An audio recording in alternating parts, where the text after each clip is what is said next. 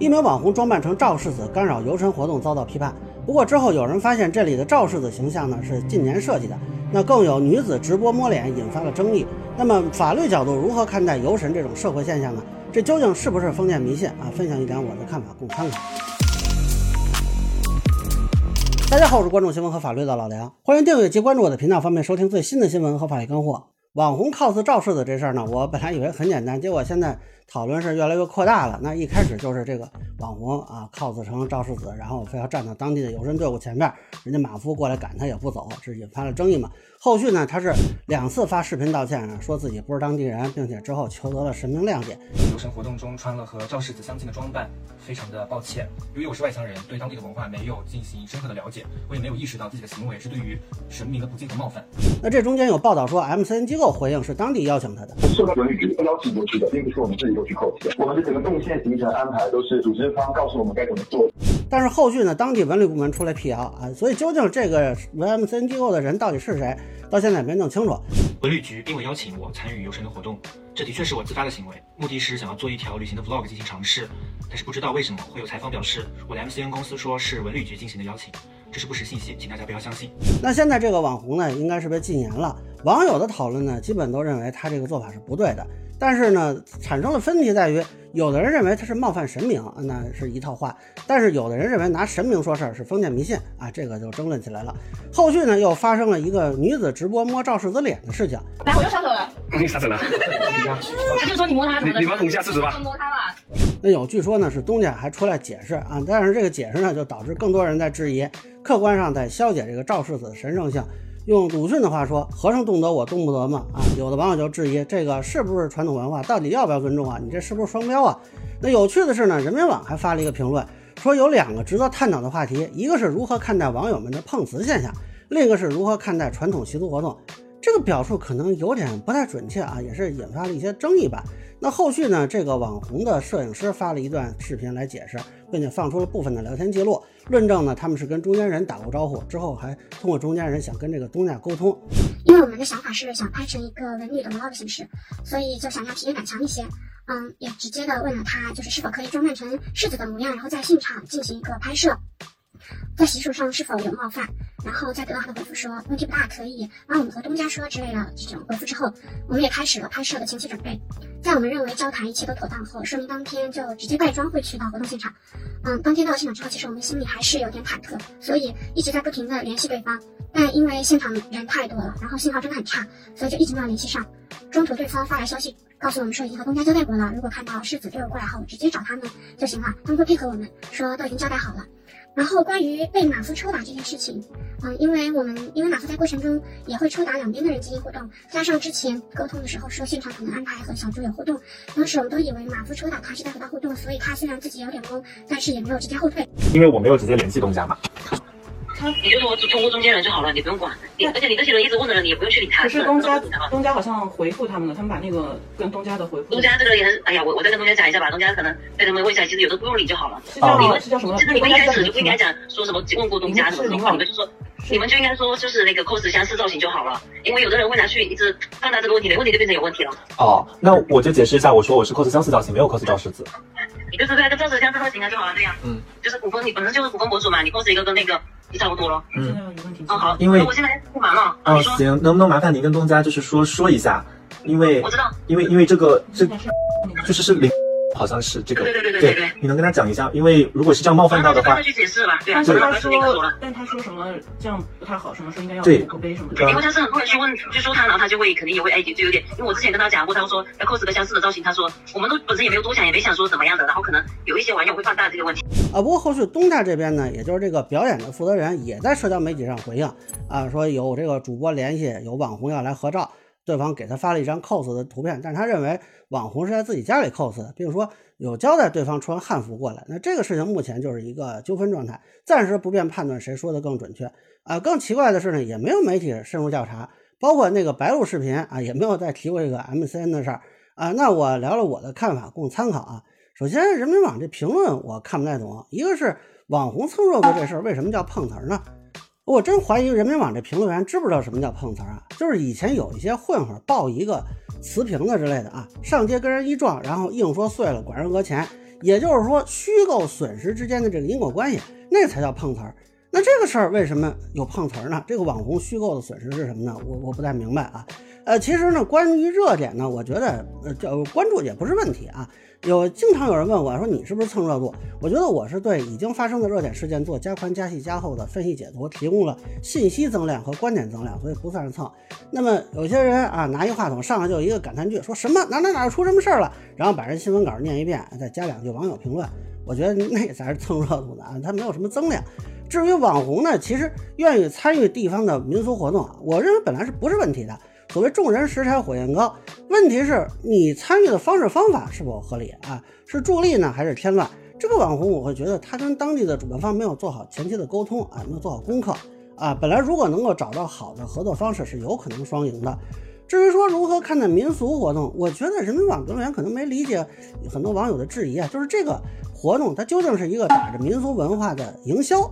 还是说啊，真的就是货真价实的民俗活动，或者说至少它的比例各自是多少吧？那现在人民网呢，并没有给出区分的标准和理由，只是强调游神的本质没有变啊，似乎说服力不太够啊。像这种评论呢，倒是有点蹭热度的嫌疑。关于这个游神文化呢，啊，我不是专业研究的，只能分享一点我查到的资料供参考。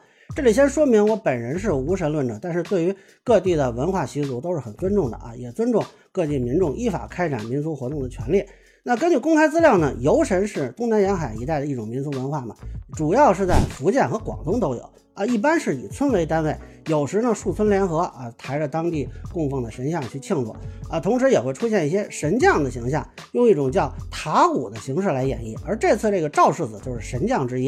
另外，在全国其他地方乃至海外，像马来西亚什么的也都有类似的活动啊，但是可能具体的神明啊、神将啊就不太一样。呃，这个赵世子呢，据说是五福大帝之一的赵公明的儿子。根据论文《历史、自然灾害与民间信仰》，以近年来福州瘟神五帝信仰为例，这个福州的五帝信仰呢，主要是受到江南一带传入的五通五显之类的民间信仰的影响。这种信仰来源的传说有好几种，最广为流传的是五举子说。这个故事说呢，有五个举子半夜路过一口井，听见有几个小鬼在井边议论，说要在当地布瘟行灾。那这五个人等天亮了就跟当地人说嘛，结果当地人不信，还喷他们啊！这几个人决定舍身取义，就把井水给喝了，然后全都变成麻风汉子，毒发身亡。当地人感念他们，就立庙祭祀，之后被朝廷敕封为温部尚书、公爵等职。此外还有拿公说或者太保公说，但主要就是这几种吧，一般都跟瘟疫有关啊，可能体现了一种对这种瘟疫的恐惧。那有的网友呢，因为赵公明这个名字啊，就认定这是《封神榜》里的赵公元帅，那就是财神爷嘛。但实际上呢，这个到底是不是一个人，其实是有争议的。河南师范大学张富春的论文《厉鬼瘟神财神论赵公明神格演变的轨迹》就认为呢，赵公明的形象源自古代的瘟神，在元代发生了变化。比如《三教源流搜神大全》记载了两个赵公明，无瘟使者与赵公元帅。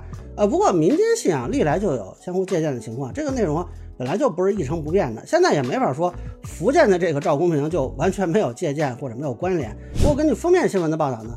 虽然当地游神活动有几百年的历史，但是现在网络上看到的赵世子、华光大世子是新形象。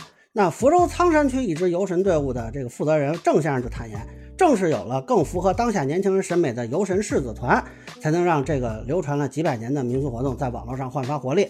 新华网的一篇报道显示呢，在圈粉无数的神将背后，有许多年轻人的参与，其中零零后林斌是新版神将形象的设计者之一。根据这篇报道呢，这个旧版的神将的脸谱是采用工笔风格，较为威严庄重，而新版呢会更加立体化，更趋向于当代年轻人审美。有的人称它为动漫脸。另外，白鹿视频的报道称呢，这个造型是参考了动漫角色竞选。但是不会完全照抄。人家提供的形象确实是这个造型，但是毕竟神像你不能拿模型的逻辑来做，所以我会把他喜欢的人物形象的元素加进去，但是我不可能会给他做一模一样出来，不会说完全照抄，主要是发型、人物气质结合公家喜好进行创造。呃，这里有一个争议点啊，有的网友就据此认为赵世子这个神将就是近年刚刚杜撰的，但是目前信息看，只是这个形象是新的，不代表以前没有赵世子这个神将。至少从目前的报道看是有旧版的啊。不过确实没有查到这个神将是从什么时候开始有的。那近代关于福州游神活动的记录里，有一个比较重要的资料是美国传教士卢公明1865年所著的《中国人的社会生活》。他的观察是呢，当时福州就有迎武帝的游神活动，并且队伍里就有各种神的侍从啊，但是没有提到什么世子什么的。不过因为不同地方的游神呢也有区别，而且他又是个外国人，他这个表述也不一定准确啊，所以没法排除之前就有赵世子这个神将。关于这种游神文化呢，就我粗浅的理解，并不是系统化的宗教啊，更多的是一种民间信仰。正常的宗教活动呢，是指信教群众按照各教的习惯与教义，在宗教活动场所或者在自己家里进行的。那一般宗教呢是有比较完整严格的教义和规则的，但是民间信仰呢往往不具备这些特征。那关于民间信仰呢，可以参考南京大学社会史学家蔡少卿的文章《中国民间信仰的特点与社会功能》，以关帝、观音、妈祖为例。这种民间信仰呢，有的是源自历史人物，比如说关公的信仰，一开始就是民间对历史人物的崇拜嘛，之后是三教共推，啊，属于进入体制内的啊。有的是来自宗教，但是经过改造形成了本土的独特信仰，比如观音啊，一开始是男性形象，之后逐渐演变成女性，并且有了送子之类的功能。至于妈祖呢，本名林默，一开始是见勇为救人牺牲，后来传说他当了神仙，就出现了祭拜，再后来历代统治者对他进行褒奖加封，才逐渐形成现在的这个天后娘娘，影响力也是越来越大。但是这种民间信仰往往它具有广泛性啊，其中肯定是吸收了宗教啊、儒家的文化的，但是并不是完全隶属于某个宗教啊，并且有崇拜的实用的功能性啊。那这个蔡少卿就认为呢，这种民间信仰有给人们精神支柱、安定社会的社会功能。啊，并且呢，它具有民族凝聚力，在祖国的统一和现代化大业中可以发挥积极作用。那目前中国官方也是认可民间信仰的这种功能的。去年国台办批准二十个民间信仰主题海峡两岸交流基地。那中共中央、国务院之前发文也提到，发挥妈祖等民间信仰精神纽带作用，开展形式多样的民间信俗交流活动。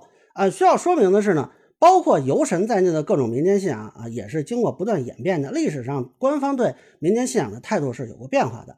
那根据华东政法大学郑荣坤的论文《闽南民间信仰的社会治理支持功能研究》，同时存在赤封神明与取缔淫祀两种手段。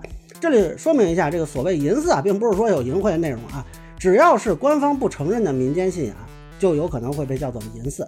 那有统计显示呢，闽南地区的有名的神祇。啊，基本上是在两宋被敕封确认的。证书中记载的敕封闽南地方神明有一百三十次，赐庙额的有一百零七次，而方志中相关记载能更多，地方神明达二百四十二人次，啊，应该叫神赐的。那赐庙额的有一百五十九次，但是同时有一些民间信仰呢，因为不被认可，一般就会叫做淫祀嘛。那历史上有两则比较有影响力的。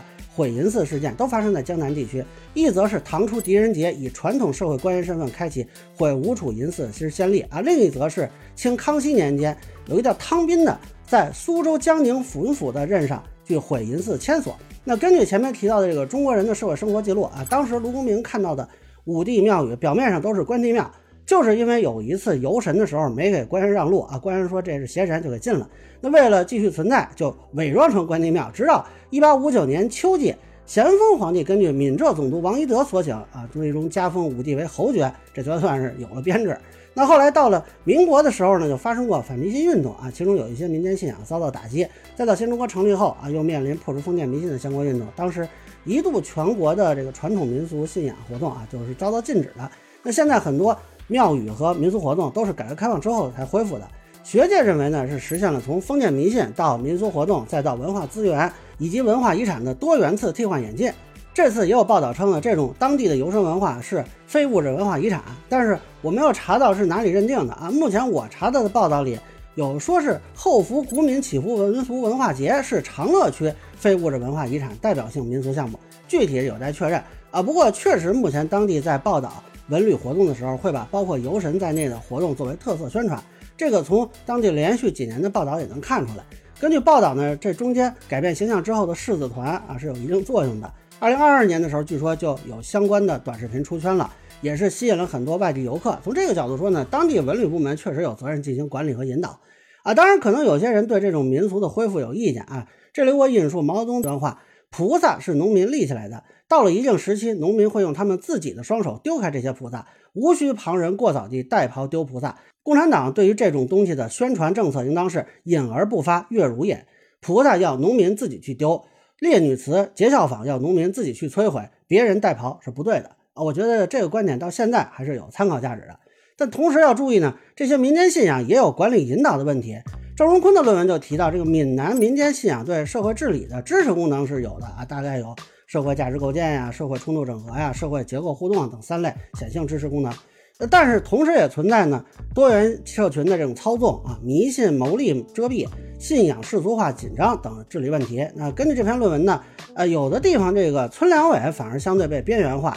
这个地方的民间信仰组织和基层的自治组织这关系相对紧张啊，同时有这个不法分子啊利用封建迷信从事违法犯罪的案件屡有发生。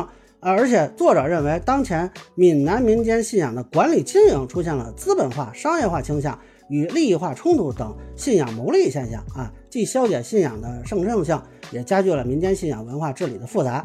那么这个作者呢就认为可以从健全法治体系、重塑文化资源。构建合作网络等方面着手优化啊！这里要说明的是，他说这个情况是不是真实存在，我们要调查。这里只是分享这个论文的内容供参考。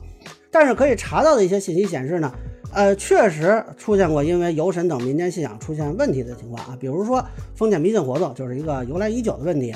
早在一九五七年，《人民日报》就报道广东当地的一个。燕安庙啊，里边供奉的一个显太夫人，每年正月十七，群众便聚集在庙前游神。当时有人利用流感造谣，说不信显太夫人就会烂骨烂肉而死，最后发展到神棍煽动民众冲击政府，这在当时是被严厉打击的。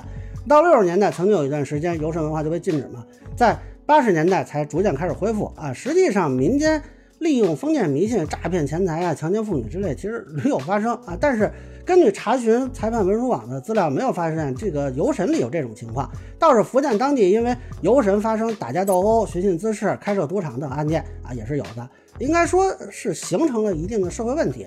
另外呢，也发生过一些事故啊，比如有这个车辆冲入游神队伍造成交通事故致人死亡的案件。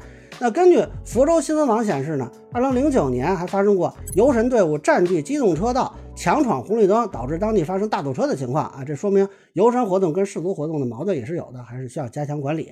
当然，民间信仰呢不是法外之地，目前除了普通的社会活动一样是要受到刑法、民法的这种一般的规制吧，那部分地区也有专门的行政法规来管理，比如湖南省出台了。湖南省民间信仰活动场所管理办法规定，民间信仰活动场所经费来源应当合法合规，不得违法违规组织募捐、摊派或者变相集资，不得在民间信仰活动场所从事非法经营活动。同时还规定了民间信仰活动应当以社会主义核心价值观为引导，符合法律法规和公序良俗，不得妨碍社会公共秩序、生产秩序、生活秩序，不得损害公民身体健康，不得借机敛财。那我注意到广东、浙江等地都有类似的规定，但是暂时没有查到全国性的法规。福建省民族与宗教事务厅官网就可以查到一篇《福州市探索民间信仰工作量化管理》，规定辖区内不得发生利用民间信仰从事封建迷信活动和招摇撞骗、传播邪教等违法犯罪活动。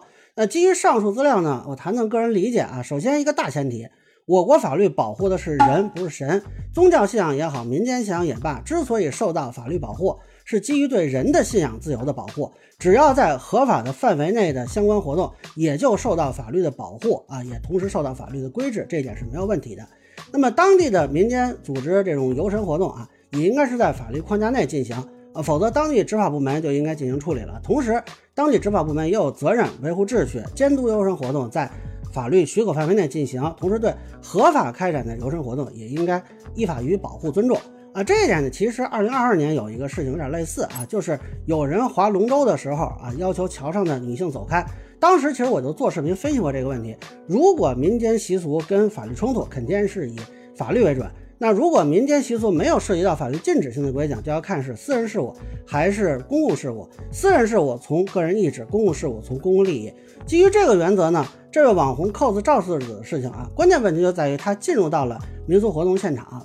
从法律角度看呢，我认为可能会受到两重法律关系，呃，一个是行政执法层面，他当时对民俗活动现场是有干扰的，我不太清楚当时现场情况如何。如果影响比较大，有可能涉及的是治安扰序问题啊，属于扰乱公共秩序嘛，当时是可以报警处理的啊。如果情况严重是可以拘留的。但有人扬言要殴打他啊，这个就看具体情况。如果认为他的扰序行为可能危及公共安全，比如说造成这种围观、踩踏、推搡、冲突等等，那可以先行将其带离。啊，如果其拒绝离开啊，可以适当的采用强制手段，不超过必要限度就行。但是通常不建议进行殴打泄愤，这个本身是有法律风险的。那说起来呢，这个事件里我有一个地方没搞懂啊，就为什么当时是让马夫去赶他，就来个人正常跟他说说，先生您不能站这儿，麻烦您往后站着。他是死活不走吗？我我不太了解现场情况，多少有点疑问。另一个呢是民事层面，cos 赵世子这个做法呢，可能涉及到这个形象设计的著作权问题。那著作权人呢可以向其维权，同时也可能给信仰赵世子的民众造成情感伤害，依法可以起诉其要求道歉赔偿啊精神损失。但是这能否实现呢？就看这个权利人举证情况了啊，能否论证自己有单独的著作权，以及能否论证自己存在精神情感受到伤害啊。当然，现在网红和这边的中间人呀啊，什么活动组织方案的说法不太一样，这可能还涉及一个社会评价降低的问题啊，就可能会导致名誉权。那这个仍然是一个民事纠纷，具体是谁侵谁权啊？这个可以走诉讼途径，由法官来判断。那有些网友呢，会对民间习俗啊、民间信仰是否可以构成情感伤害有个疑问，呃，尤其是这个形象它是新晋设计的啊。其中有一种讨论非常有意思，啊，就是很多人去讨论这个赵世子是不是真神仙啊？呃，也有自媒体宣称这个神仙还没有元神时间长，但是。这个不是法律考虑的问题啊，我们只要看它是不是一个民间正常的习俗，并且这个习俗是否投射了人的情感。你要非说这神仙他道行不够，法力不足，这个叙事逻辑，那你可能得请别的神仙来把它收走啊。就这种讨论的设定啊，跟我们说的这个现实世界的这个设定完全不是一回事儿。我说的是法律上的问题，这个理论上可能有点类似的是呢啊，你有一个祖传奥特曼啊，是你爷爷留给你的，具有情感价值。我给你弄坏了，也可能涉及到一个情感投射的问题，但是跟你这奥特曼在剧集里能不能打没有关系。你跟法院说你这祖传奥特曼都打过哪个哪个怪兽，这个不能用来论证啊，你有精神损失啊。呃，实际上呢，司法实践里有一个类似的情况可以参考，就是凶宅的买卖，如果隐瞒了这个凶宅的情况，它是否算欺诈呢？比如说有人一氧化碳中毒的房子啊，那这个卖房的时候呢，没有跟买主说。那有的法院就判定确实影响到了购房者的心理感受，判决合同无效。啊，这个不是说法院认可有鬼啊，说这个凶宅里有什么这个不干净的东西，是法院认为这就是投射了一种心理期待。当然啊，这是有争议的，具体能否判定以法院的判决为准。另外说呢，有个女子摸这个赵世子的脸，后来解释说她是在照料。我觉得这个问题在于她是否直播。如果说她在自己工作的地方摸。呃，这个别人看不见也就算了，那你放到直播上，或者说别人把这个内容放到直播上啊，这个有可能会导致对有情感寄托的网友的伤害。当然，这个伤害可能相对没有那么好论证啊。我觉得索赔有点够呛了，但是要求道歉或者进行道德上的评价，应该还是可以的。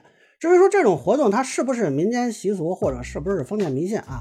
我个人会暂时还理解为是一种民间文化活动啊，同时啊还可能是一种文旅项目啊，应该还是啊值得尊重的。那应当说呢，现实中确实存在有人利用民间信仰进行封建迷信活动的可能，甚至存在实施违法犯罪的可能，这个就要当地的主管部门严格管理了。但是不能因为这种可能的存在啊，就否定其活动的民间习俗的属性。那目前这个事儿我还没有看出来有这方面的问题。同时呢，我也不太同意有些人啊，就各种挑毛病、细抠这个到底它是不是属于民俗活动？因为民间信仰本来就是一个很宽泛的概念，我们不能用我们现代化的这个观点去讨论，它本身就是不断变化的。比如前面咱们提到这个关公的信仰。这个形象它本身也是多年演变才到了现在的啊，它中间也是经过一些形象变化的和传承的。那成都今年还出现了机甲关公啊，你不能说因此就否定关公信仰，说成都那边就没有关公信仰了，也不能说当地这个庙会就不是民俗文化活动了。包括这个框架下，它也有周仓这样的民间信仰啊。通常认为历史上是没有周仓这个人的。那如果说啊，我们去论证周仓这个人是有人创造的，所以关公的信仰就不是民间信仰了，那这个我不能这么同同。那么现在我看到的这个游神活动呢，虽然可能有新的形象设计，但是整体的这套啊习俗，包括用一个塔鼓去扮演神将的这种方式，还是有其文化传承在内的，也寄托了当地的民众那种朴素的情感吧。那我觉得呢，还是应当尊重的。你可以不喜欢不去看，对吧？但是我觉得没有必要彻底否定。呃，但是我得承认呢，究竟啊怎么判断是不是封建迷信，目前没有找到特别明确的标准。呃，这可能是主要是执法部门来判断。我个人会理解为呢，如果利用这种民俗活动宣扬一些思想糟粕，比如说因果报应啊，比如神明惩罚，这个有可能有封建迷信的嫌疑。如果用来诈骗敛财，就涉嫌违法犯罪了。但这个事情，我觉得啊，也要分两面来说，就是有一些可能啊涉及这种内容的话，尤其是网友争吵的时候说的，它是不是就是一定是封建迷信啊？还是说就是一个情绪表达？这个可能还要区分。